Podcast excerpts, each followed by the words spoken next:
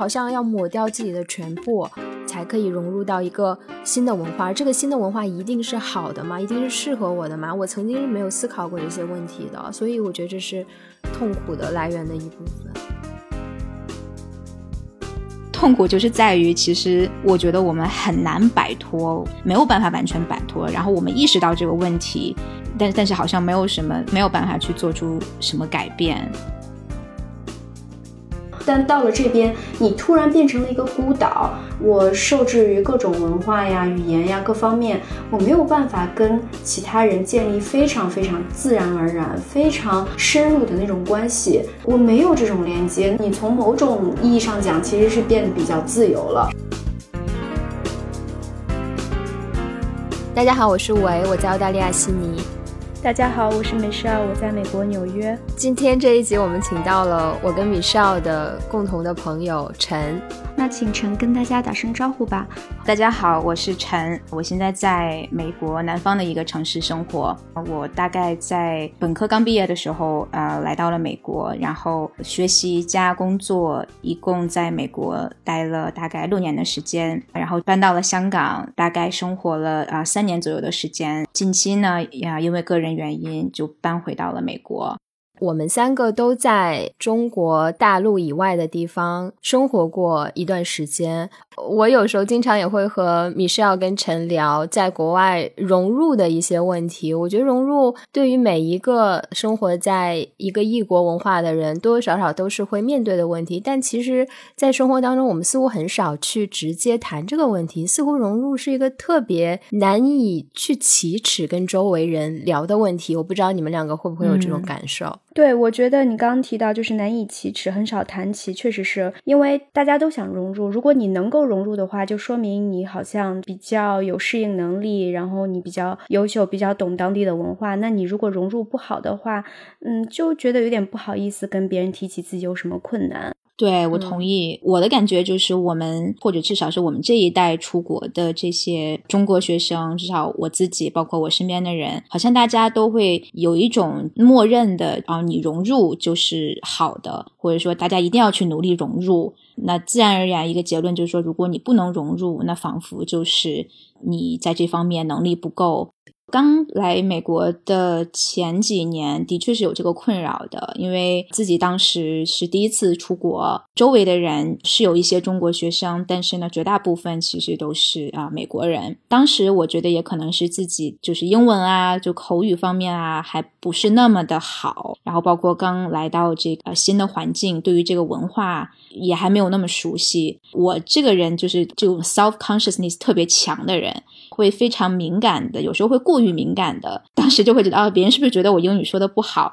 或者别人是不是觉得我是一个外国人，他们会对我有这种不一样的看法。就是当时也的确会，你在跟大家交流的时候，由于文化，你可能对他们的生活环境背景，包括一些 pop culture，你都不太懂，那你可能交流起来就很自然的会有一些困难。然后在这个情况下，我心理上自己就会自己带来很大的障碍。但是呢，我的自己的意识又告诉我说，哦，我一定要努力去融入，所以我会给自己带带来这种压力。呃，这个压力的负面作用就是我在和就外国同学交流的时候呢，就可能不那么自然，所以就有一点这种恶性循环。我忽然意识到，其实我们三个人都是在年纪稍有一定年纪才出国的吧，都是二十二岁加。呃，陈出国早一点，我跟 Michelle 再晚一点，我们是到三十岁左右才出国的。所以，这个每一个不同年龄段的人，他到了一个新的文化，他去适应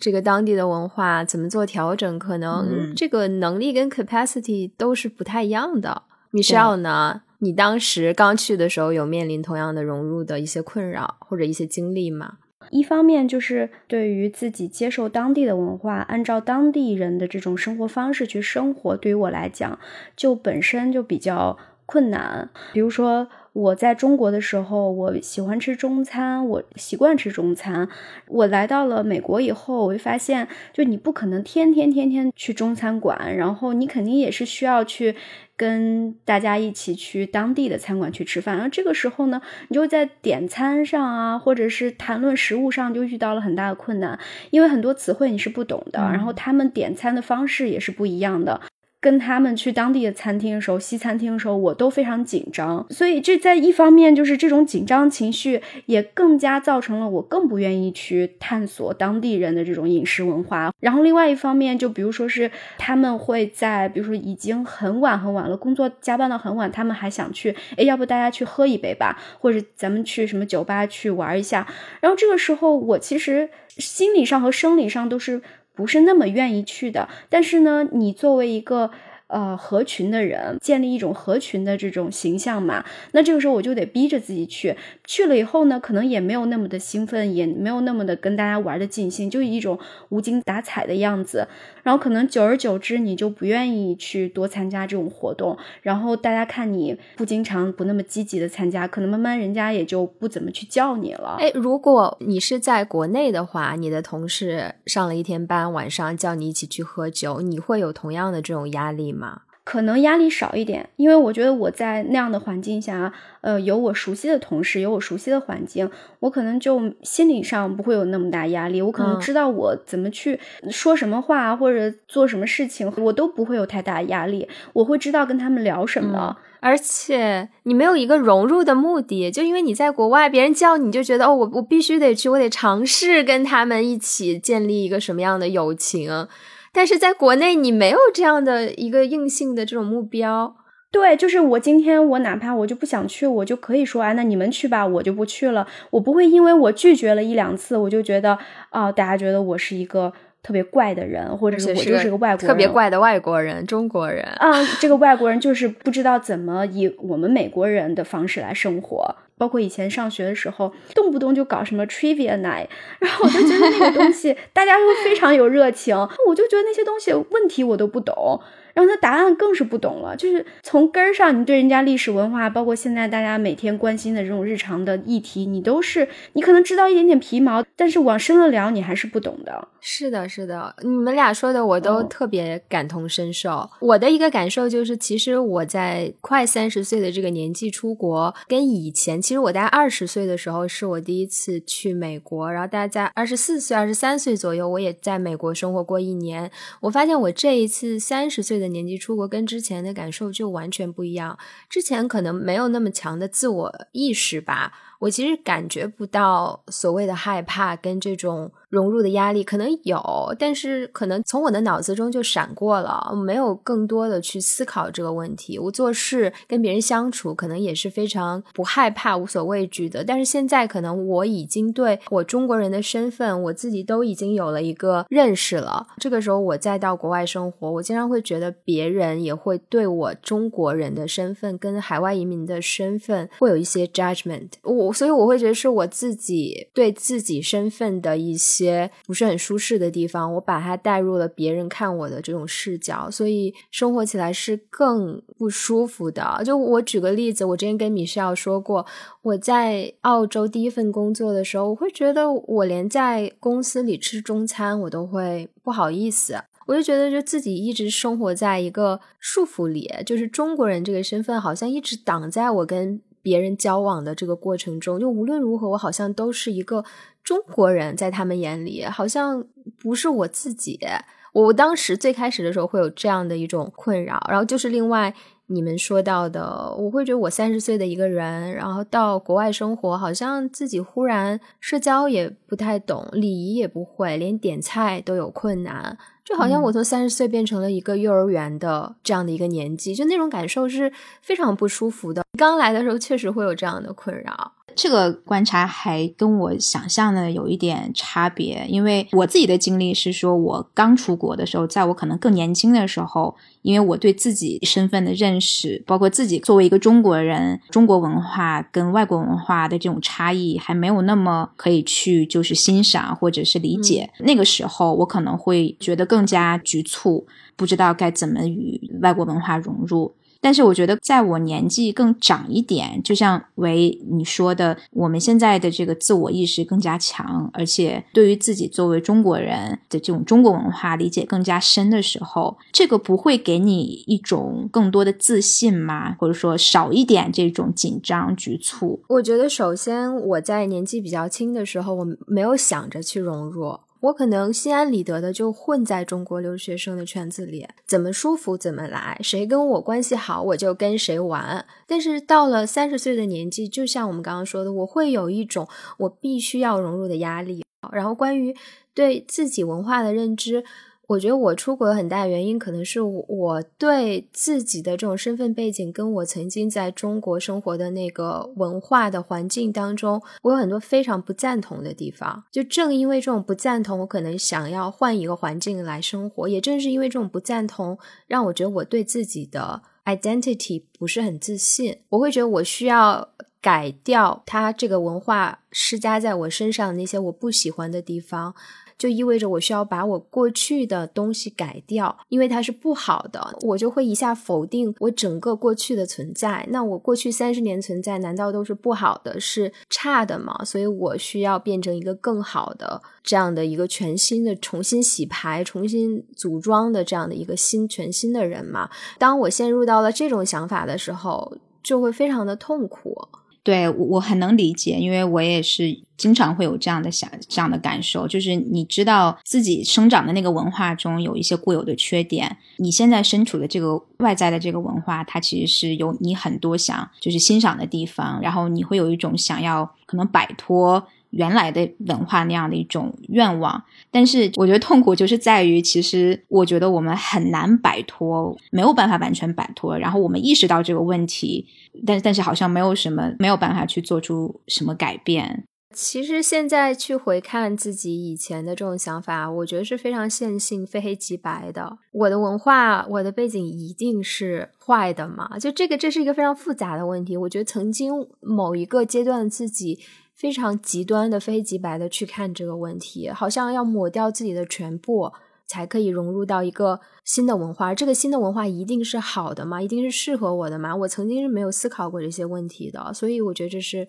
痛苦的来源的一部分，我觉得这跟你的不同阶段的不同目的和心境还是有关的。在你比如说年轻时候上学的时候，你没有想着你一定要在当地去生活，呃，长期的在那边去生活，作为当地的一个人，融入当地的一种集体和文化或者社区。你当时就觉得我就是一个中国人，我来。我我可能过一段时间我就要走，我还是要回到我的母国的文化。那你现在呢？可能你抱有的目的和你未来的生活打算都发生了变化。你将来的目的就是要我要做一个当地的人，我要跟当地的 local 去产生更多的关系，融入这样的一个社区。我要做当地人，而不是一个 foreigner 或者 outsider。所以你的目的发生了变化，你的行为和你的想法就会产生变化。这个时候你就会审视自己说。那我既然有这样的一个目的，我如何去达到那样的目的？那其中的一个方式就是我要改变自己，把我自己变得跟他们一样。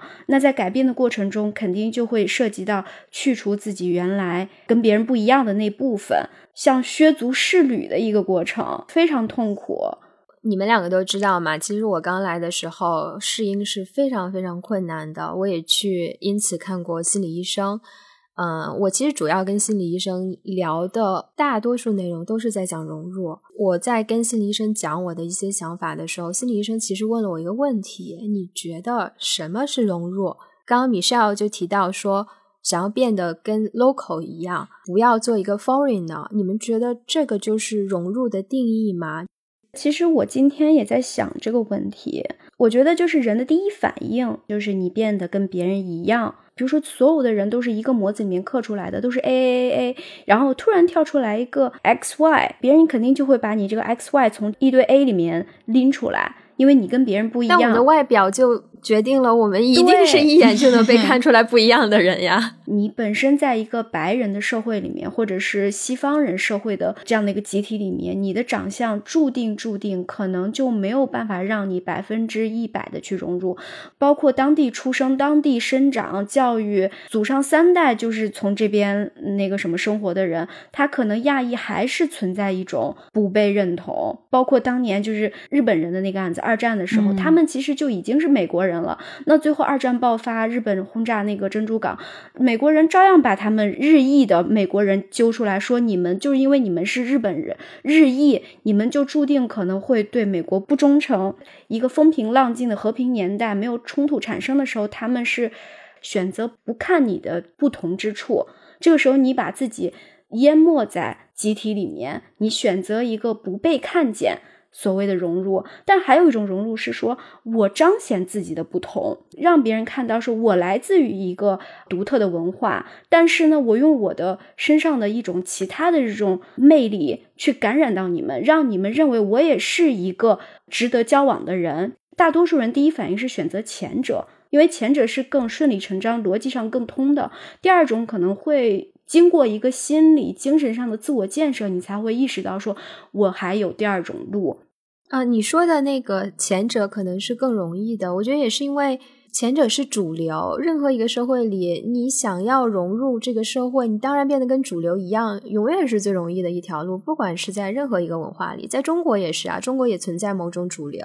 我们想要就是活得好像自己更被认可、更被接纳，别人找你的茬少一点，你遇到困难少一点，其实就是要变得跟这个。社会更认可的主流的，不管生活方式还是身份还是职业阶级一样的这样的一种方式，做自己做一个特立独行的、跟别人都不同的这种亚文化的人，肯定是非常难的。对对对，我觉得就是前一种的这种融入，其实是在巩固主流、巩固集体面的主流意识；第二种融入，其实是强调了这种集体的应该具备更多的多样性。是的，就是我们要说的第一种情况，我觉得这个判断标标准呢，它其实是比较客观的，是吧？就是说从外在人的眼里去看、去评判你是不是和这个社会融入的很好。嗯，但我觉得融入呢，在我慢慢成长之后，应该有一种主观的这个判断吧，主观的一个方面。我觉得从这个主观层面来讲，那每个人他对于融入的这个感受都不一样。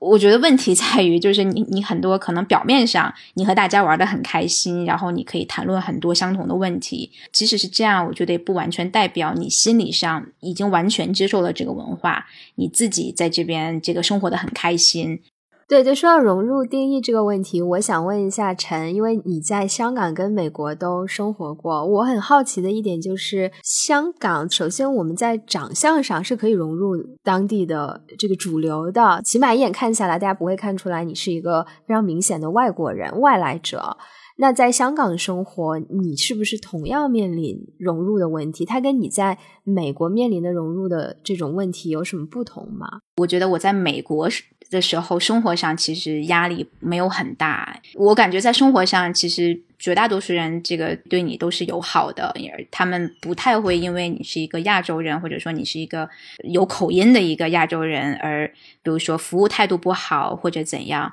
我我在美国就是。可能这方面也没有什么心理压力，就是我也没有说，呃，我在生活上要一定要怎样去融入，但是职场上一定是有的。除了把自己的工作做好，那你要想着啊，我是比较主动跟别人说话，我可能会想着啊，我要多去跟别人交流，然后大家一起出去 hang out 的时候，我可能也要 make an effort 的。香港的话呢，生活上来到香港之后，我觉得整体心理上的压力是会小。而且就是文化上的这种熟悉感、这种亲切感，肯定是要比美国要强很多。饮食文化呀，说国语的人其实也非常多，但是香港人其实还是有很很很大一部分，他们对内地人还是有有看法的。所以你比如说在这个服务态度上啊，我们去吃饭啊，那香港我们的经历都是一百个里面可能九十九个都是态度不太好。啊，这么夸张吗？对，就是你你讲你讲国语是，你讲普通话会这样是吗？对，是会有这样的问题。然后，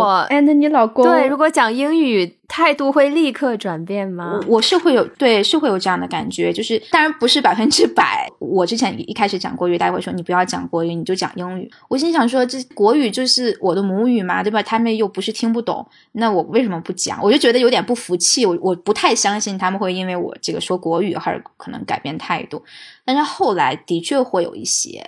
但是有一点好的就是啊，一个是我的团队的绝大多数人其实都是亚洲人。他们跟你说的母语不是一样啊，但是其实你在心理感受上也会也会好一些。那你在香港的时候，你会有一种压力，说我要交当地的朋友。那在香港当地的朋友是不是指着说粤语的香港朋友？你会有同样的这种压力吗？就像我们在我一点都没有。对呀，对呀，我觉得我我就在幻想，如果我在香港的时候，我可能也不会有那样的压力。你觉得为什么会有这样的不同呢？在美国，我们就想要交一个 local 的，还需要是白人的朋友的这种感觉，但在香港好像就不太会有。你这个说的很在点儿，对我其实之前没有没有意识到这一点，但是你今天这么说，我的确是，你从我的粤语就知道，我的粤语水平就是待了。差不多三年，还停留在就是几句话吧。我自己的感觉，至少一部分原因可能还是这个文化自信的这个原因吧。在美国的话，你总觉得，我为什么要千里迢迢的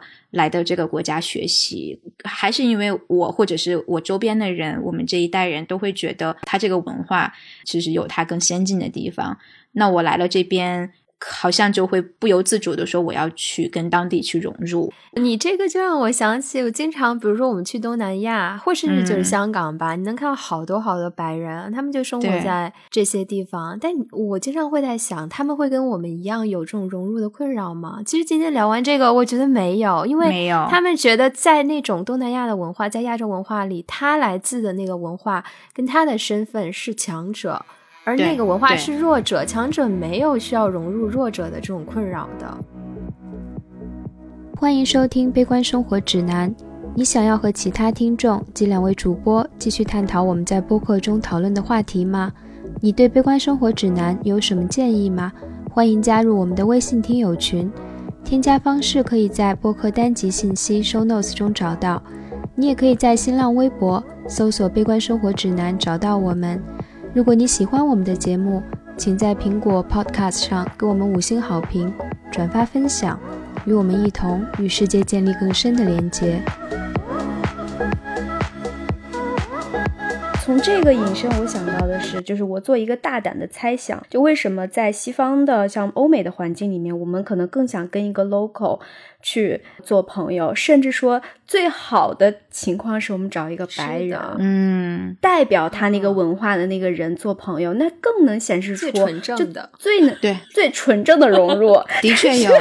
的确有。对你找个亚裔，比如说你你跟亚裔走在街上或者拍个照片，人也不一定觉得哦你就融入了。说明这个人也是中对呀，大家都觉得这这不是 说明不了问题。所以在香港就是说，哎，大家都一样啊。我可能找了一个香港人，那也不能代表这就是我的 local 的朋友，或者是怎么样。就是我觉得这个外表的特征，你能非常明显的在外能表征出来，让别人知道你有没有融入这一点，其实对大家的心理需求也是一个影响的因素。就我们前面一直在讲说，融入好像是我们的一个不知道谁告诉我们，我们就觉得这是我们要达成的一个目标，在这种西方的社会生活。但是呢，其实你去看中国这些留学生的圈子，大家也经常讨论，可能分成好几种。其中有一种就是待在留学生的圈子里，他觉得我就不想融入。我就是想活在一个非常非常舒适的圈子里，也就是我们最开始提的这种融入的目标，并不是 universal 的，并不是每一个在海外生活的中国华人都想要做的事情。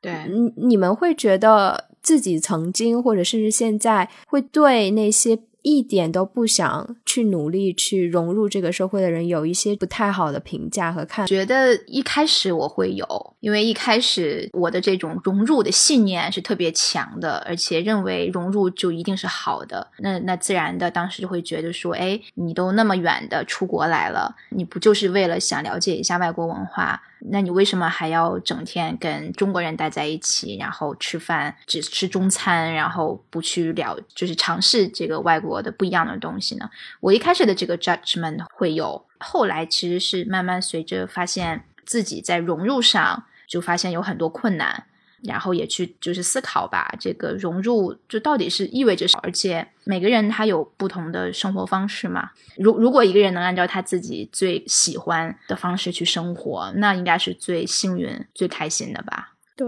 嗯。其实这个问题，我又想到之前做心理咨询的时候，心理咨询师问我的一个问题，他就问我说：“你觉得？”融入是一个一条线吗？就是你跨过了那条线，你就是融入了吗？就它有一个非常正确、唯一的可以量化的标准吗？然后它就会让我在生活当中去看很多人，观察很多人。他说：“你自己去给这些人打分，你觉得他百分之多少融入了？他在融入这一项上，你能给他多少分？”他其实是想要告诉我，融入它并不是一个考试。没有一个标准的融不融入，就我们前面说的所有哦，我们要融入，我们只要融入了就怎么样？我们看其他人有没有去融入，好像这个标准听起来似乎是一个已经存在的一个已经固定的东西，但其实它并不是这样的一个东西，并不是一个非常非黑即白的，这是一个非常浮动的标准。所以我就特别赞同我们前面陈提到的，它其实是一个。自我的一种感知，嗯，那就是问题。如果回到刚刚我们讲的，有一群可能海外华人，他并不想要融入，他就非常的把自己放在一个中国人的圈子里，什么事情都找中国人，能找中国人一定要找中国人。那另另一个比较极端的，就可能我们最开始来到西方社会的那种表现，就让自己跟刚刚讲的那群中国人区分开，我们是可以跟外国人交流、交朋友、一起工作。当你把判断标准放到一个主观的自己的感受的时候，你会发现可能两种都并不是特别的舒服。如果你只把自己放到一个中国人的圈子里，你做事情是有非常多的局限跟限制的，你不一定是一个非常自洽的、非常舒服的生活状态。所以我觉得，就是当你把标准放到一个自我的感受，久而久之，你会觉得你自己的生活状态有点非常泰然自若，你就接受了的。这样的一种状态，你只要觉得舒服，你的生活没有因为你给自己划定的那个圈子受到限制，我觉得你可以说自己已经在融入的这个标准上，你已经达到了自己的标准。你刚刚说的非常好，就是说融入这件事情，不是说我的生活方式就只有两种选择，我要么融入，要么不融入。今天我就必须在中间，对，好像是。在一个异文化里面，我只有两种生活方式去选择一样，但其实融入和不融入，也许根本就不存在这样的一个事情，这样的一个概念，只是说你如何在这个。这样的一个新的环境里面，如何活得更开心或者更自然、更舒服？每个人的主观感受可能都不一样，那他对于融入和不融入的感觉可能也都不一样。另外，我想提的就是，我觉得对某一些人，我确实是会有看法的，就是我很不喜欢有一些人。他们来到了美国，自己本身是亚裔，被歧视的，但同时他们也在歧视其他的，他们有那个鄙视链，在歧视黑人和歧视西班牙裔。然后他们经常会嘴上会给其他人起这种外号。其实维应该也知道，就是在澳洲的华裔也有同样的问题。咱们都不谈融入，咱们就谈开放，就是说你可以选择依然按照你之前的生活方式去生活，但是呢，你不能去说不按照你生活方式生活的人都是坏。坏的，或者是错误的这种方式的人，是的，是的，这种态度的人，我是对他们是有意见的。哎，我近几年来这种感受特别深，因为我观察到很多在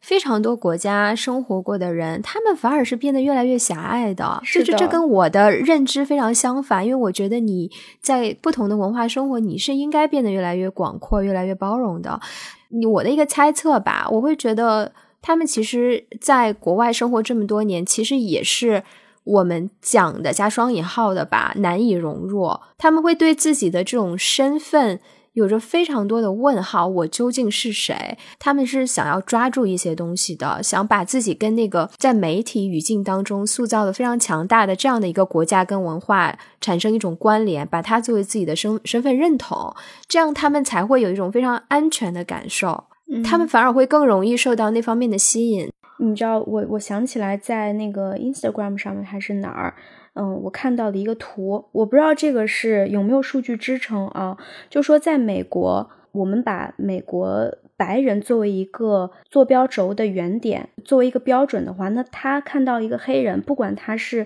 非洲来的外国黑人，还是说就是美国黑人，他第一眼说这是美国人，但是他会对这个种族就觉得啊，你知道吗？就有种歧视，就觉得人家劣等。但是呢，当他看到一个亚裔，他第一反应是说，这就是外国人，这就是一个 foreigner，不是说他是亚裔美国人，而是这就是一个外国人。但同时呢，在他是呃外国人的前提下，他可能觉得亚裔会比较 smart，比较什么勤奋，就会有一些刻板印象的好的方面的这种评价出来。你就可想而知，他们亚裔美国人就是永远都会面对这样的这种身份认同上的这种困难。我可以就是简单说一下我老公他的经历吧，就是以我的了解，就是他会选择去努力去突破亚洲外界对亚洲人这种啊 stereotypes，所以他会去做那种去参选学生会啊，去做很多这种跟 leadership 有关系的东西啊，而不是说每天就是啊埋头学习，是非常有意识的去选择了一这么一条路，而且是为了冲破一些所谓的。打破一些所谓的偏见啊，那具体就是说，这是不是他特别想做的事情？我也没有问，我也没 没有问他这个问题。但是我觉得这个努力肯定是在这里的，就是说，可能另外一个另外一个白人他取得了相同的成绩，那可能他不需要付出这么多的努力，或者说他不需要这么有意识的去做这件事情。对，但是对于一个亚裔来说，他可能就就是需要这样才能走一条不同的路吧。可能人年轻的时候对这些事情相对会比较介意，但是我们基本上不会讨论融入的事情，因为就要讨论也是我跟他讨分享，可能我之前的经历对于他来说，他所谓的融入就是在他刚来美国那几年还是非常小的时候，比如说十呃九岁十岁那几年的时候。那他后来慢慢慢慢，他可能也不太把这个当做一件事情，就他自己本本身是一个相对就是比较自信的人吧，可能也是会努力给自己很多这种正能量，不会真正把自己当做一个外国人。我我觉得可能很多时候就是你需要先自己不把自己当做一个外国人啊，然后你才能就是说很有气场，很有很以平和的心态吧，去和这个外界去交流，可能这方面的困扰也会少很多吧。我觉得这个心理上还蛮有意思的，而且就是他其实就很多影视剧里都提到了种族这个话题，我们真的可以不谈吗？就我们不谈。它真的就会消失吗？就会不再影响我们吗？就好像真的完全可以不在乎种族，就刚刚陈仔讲的，不把自己当成外国人的人，完全脑子里没有种族概念的人，那就是白人。因为他们对他们来说，他们有特权不去谈这个话题，而种族这个问题似乎是在生活中方方面面都在影响着我们这些有色人种的。但对我们来说，不谈它好像。成了一种奢侈，甚至像你刚刚讲你老公的例子，你可能要给自己去打气，告诉自己你不要把自己当成一个外国人，你要自信，你就是一个美国人，你才能去 conquer 它，去战胜这种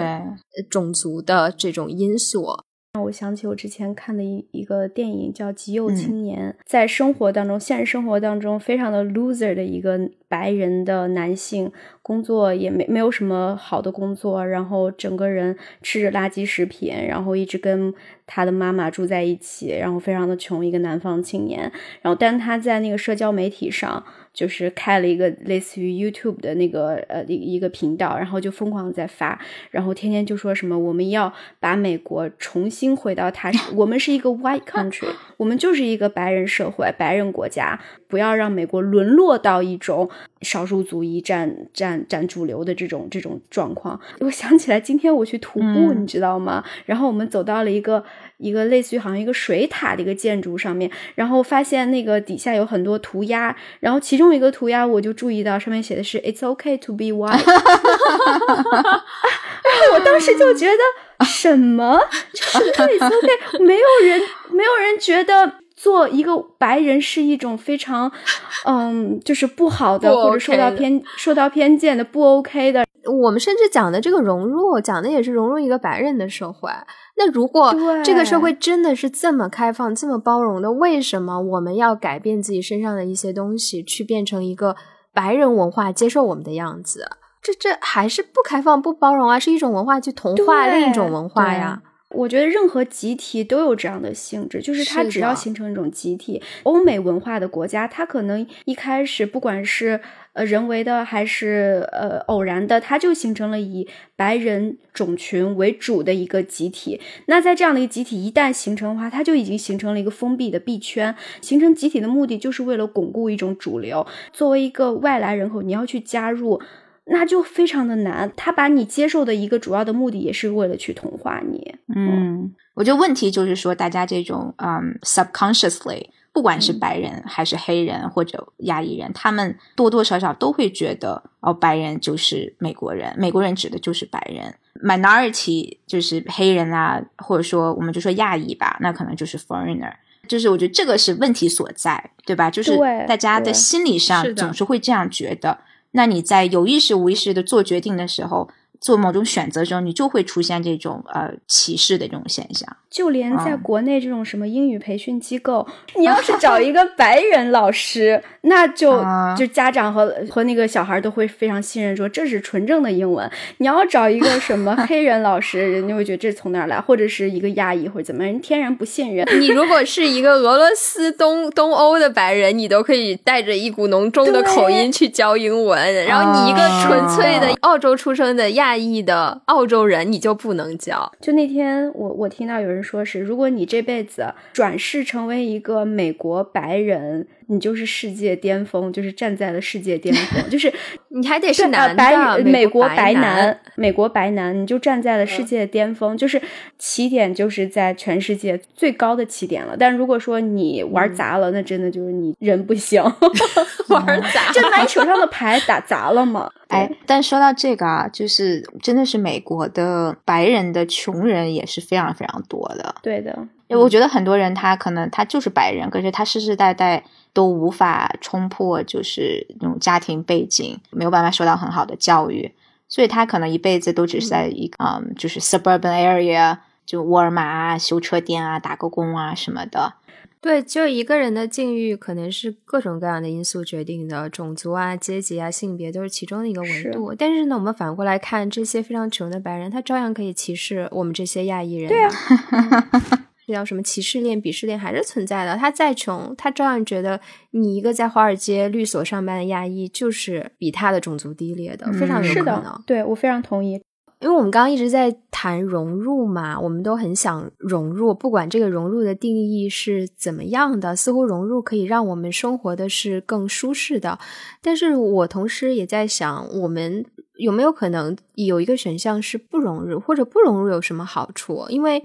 在一个新的异国的文化去生活，你没有融入他的这种主流的人群，你变成了一个非常边缘的这样的人，你反而可能获得了某某些角度上的自由，因为你没有那种在主流的这个设定好的这一套人生的规划当中去拼搏、去努力、去成为某种。精英的身份的这样的压力，你甚至可以随心所欲的去探索另一种生活的方式。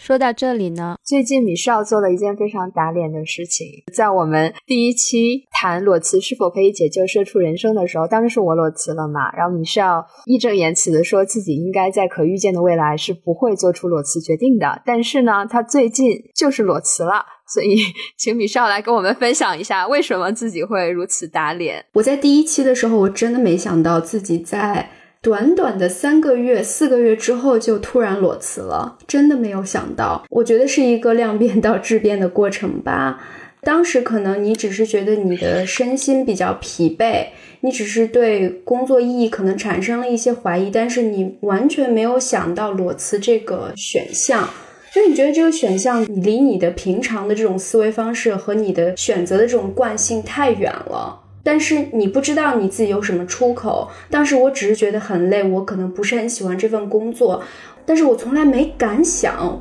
我会裸辞。可能也是因为跟你做了第一期节目，然后听你的分享，再加上嗯，比如说跟陈安，大家都会聊这些问题的时候，我可能到了某一天。我突然意识到了，说哦，裸辞真的有那么可怕吗？你做的这个裸辞的决定，其中的这个量变的一个因素，你觉得跟你在海外职场有这种融入的困难啊，这种很多的问题，你觉得是相关的吗？他也参与了这个量变的过程吗？我觉得肯定是有的。最开始来讲吧，我为什么要选择来美国工作，其实是跟我一直以来非常羡慕在国外工作的经历也会有关系，而且我会对在国外工作、国外生活有很多的非常美好的想象。像，因为我以前在国内也是律师事务所工作嘛，每天就是加班，其实跟现在的工作强度没有差太多。那当时我可能就想着，我工作三年以后我就出来留学，然后去经历一个完全异文化的非常精彩的生活，然后再加上可能国内的一些大众媒体啊，我接触到的信息都让我认为，在国外工作，大家可能更尊重你的私人时间，国外的工作强度不会那么大。我现在受点苦没关系，反正我三年之后就要解脱了，我要去读书了，所以也没有想过。律师这份工作到底我喜不喜欢？所以就坚持了三年。等到我过来的时候，我就非常的就全身心的投入到在这边找工作。那最后也找到了。去年十月份开始到现在，每天记十小时以上，完全没有任何的自己的私人时间。当你有一点点的时候，你只想平躺在那里，什么都不想干，整个人的身心已经被榨干了。在这个同时呢，你会发现，即便你这么累，你还是在职场上像一个隐形人一样。大家举办的那种坐在一起做冥想的活动啊，或者是一起去什么中央公园去野餐的这些活动啊，你还是会很怕，你不想去参与。为什么呢？因为你觉得你你跟他们就没有什么共同语言，在你这么累的情况下，你没有什么朋友去排解这种压力和苦恼，你就会变成一个孤岛。在国内，同样的。工作压力在这边的这种感受是好像是加倍了，让你觉得这种难受的程度像是更加强了。所以我觉得这种融入不了这种文化上的压力，还是有很大的这种助推的作用的。因为在海外，因为融入的原因以及这种环境的不同，反而会让你们容更容易做出裸辞的决定。现在我在美国就是这样的一个遥遥无期的状态嘛。你已经没有呃新的人生的一个节点在等着你去实现了。你现在在这样的一个位置上，你就得熬年头了，你就得熬你的年龄了。那就是每天不断的重复去做这样的高强度的工作，一眼望不到尽头。同时，我也清楚的看到了自己在这份工作里面的非常清楚的一个天花板，因为你像我在做的是公司法律业务嘛，很大一部分是融资这一部分，然后我们的客户都是一些什么投行啊。这种非常国际化的大公司，当你上一个电话会的时候，你听到你的合伙人跟这些客户的领导交流的时候，他们之间那种寒暄，他们之间那种套近乎或者是巩固关系的方式，你会发现你是完全没有办法去参与进去的。如果你要在这样的一个职场里面走到最后，获得一个所谓的成功的话，这个过程会非常漫长，二是会非常的消耗我的精力。当我去试图去跟我的同事以这样的方式去交流的时候，我发现我都不是自己。我发现我就会变成另外一个人，我说话的方式就是在学别人，在模仿别人，在假装自己很感兴趣。比如说，他给我讲了一个话，我这个时候第一反应，如果按照我中文母语的反应，我可能就是说，哦，这样啊。但是我如果变成一个英文的这种人设，我就会变成，哦。Really? Oh my god! 就这种这种状态，去给予他们想要期待的一个回应，但是这并不是我内心真实的我。如果让我走到那个 corporate 职场上的某一个阶段，我会付出比其他的当地的同事要加倍的努力，我才能获得同样的东西。但这个东西真的是我要的吗？好像合伙人的生活也不是那么的好，所以我就权衡来权衡去，我觉得太累了。哎，其实你说的这个问题，我觉得也不一定就是在海外才会才会遇到这个问题。就即使在中国的职场，我们很多时候也是必须要去伪装，或者是按照这个职场的规则跟喜好去表演一个跟真实的自己不太一样的这样的一面的。或者说，在中国的职场，可能有很多大家喜欢的一些形象，比如说。你已经快四十岁的时候，如果你还是单身，如果你还是没有小孩，这个时候你去见到一个新的客户，是一个成家立业的一个男人，你跟他聊什么？你作为一个单身的女性。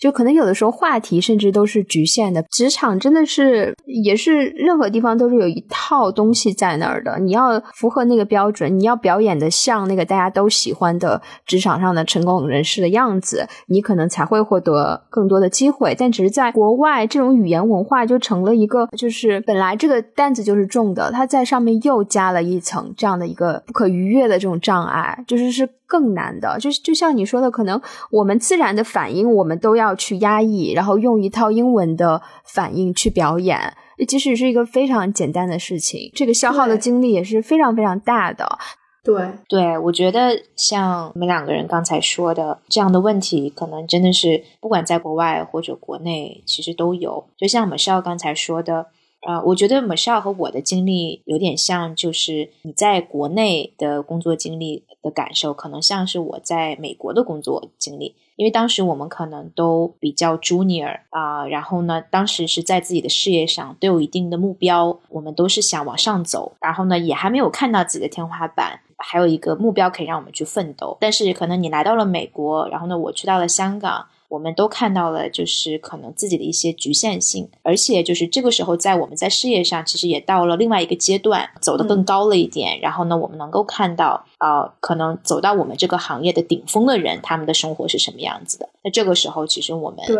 再往上走，好像也就这样了，就再没有一个像以前那么大的一个动力把我们向往前推着走了。对，这个时候好像就会想说，我要不要重新去思考一下我的这个生活和职业的规划？所以我觉得都是在不同的阶段吧，会有不同的这个经历。其实我为什么就在国内工作的那三年，从来没有想过其他的选项，一直在一种。不断的去追求，不断的去向上攀登的状态中度过，好像累，但是也从来没有觉得这是一个问题。我觉得这跟环境确实有关系的。就比如说，因为你在律所这个环境，大家都认为说，就是你一定要出国去读一个硕士学位，你一定要在国外有一个工作经验，然后你回来就很不一样。大家给你营造了一种想象的空间，他们给你定义了。成功是什么，或者是令人艳羡的这种生活状态是什么？你周围充斥着这些人，你也并不觉得孤独。所有人好像都是出于好心在给你一些建议，在帮你。你会觉得，哦，他们是在帮我去过一个更好的生活。我是觉得我有一种目标感。对，然后到了这边以后，你好像就变成了一个人在这边。享受这些你已经追求到的东西，身边没有那么多嘈杂的声音，一直在巩固你的这种追求和你这种执念的时候，你反而清静下来，能想哦，这个东西是不是真的是这样的？对，我觉得在国内的时候，其实你跟国内社会的连接是非常紧密的，你周围各种各样的同事，还有你的朋友、你的家人，其实在物理距离以及心理距离上离你都是非常近的，他们的一些选择。他们的一些言语、一些看法，其实都会影响你。你周围的人可能大家背景都是差不多的，我们都差不多的学校毕业，然后在同样的差不多的大公司里工作，大家全是在走这条路，那你自然而然的就跟着大家一起走呀。就你思考的空间是非常小的。但是我个人会觉得，到了国外，我会。觉得我跟大家周围，起码是本地同事，我们的背景跟生活状态好像都是不太一样的。这时候反而有一种抽离的状态，去审视自己跟他们的差别，然后去看看自己的接下来的路。哎，我觉得就是我们经常在节目里面讲说，想要跟更多的人或者是更广阔的世界建立连接。那连接你可以把它想成一种一条线，我跟其他人点跟点之间有一条线。但是，一旦你建立了这种连接，这个连接一旦动，你们两边的这两个点都会动。那在国内的话，因为我们有太多的这种连接，社交上的、亲情上的朋友啊、同学、老师。他们对你的影响确实是也也会更多，但到了这边，你突然变成了一个孤岛。我受制于各种文化呀、语言呀各方面，我没有办法跟其他人建立非常非常自然而然、非常深入的那种关系。除了工作，除了同事之外，我就是一个孤立的单元，我没有这种连接。你从某种意义上讲，其实是变得比较自由了。是的。我们是要回到自己的舒适区，或者回到国内的环境呢，还是说继续要在一个异文化里面异国他乡继续融入或者不融入？我觉得这对于每一个加双引号吧漂泊在外的华人来说都是一个问题。家究竟是哪里？你们想过这个问题？我跟米少之前讨论过，究竟哪里是我们的家？这是一个。还蛮困扰我们的问题。现在好像说起任何一个地方，我我都不知道那个地方算不算作我的家。我现在觉得理想状态的一种家的状态，就是爱的人在我跟前陪着我，以及我也有一个固定的遮风挡雨的居所。但我拥有这些的同时，我的心理状态、我的精神状态是安逸。满足的，然后我愿意长期的以这样的状态去生活在这里。我觉得米少说的我是同意的，就是家可以意味着一种归属感还有安全感。我们要如何获得它？很多时候并不是外在的环境以及物质以及居所给我们的，很多时候就是你自己的一种生活的状态。究竟哪里是家？我觉得可能我我现在没有一个答案，也是因为我对自己的状态也不是完全的满意，包括环境跟一个文化究竟。它能带给我什么？我现在也不是特别的确定。我跟你们的感受差不多吧，就是没有一个很清晰的定义啊，感觉就是四海为家，行走江湖。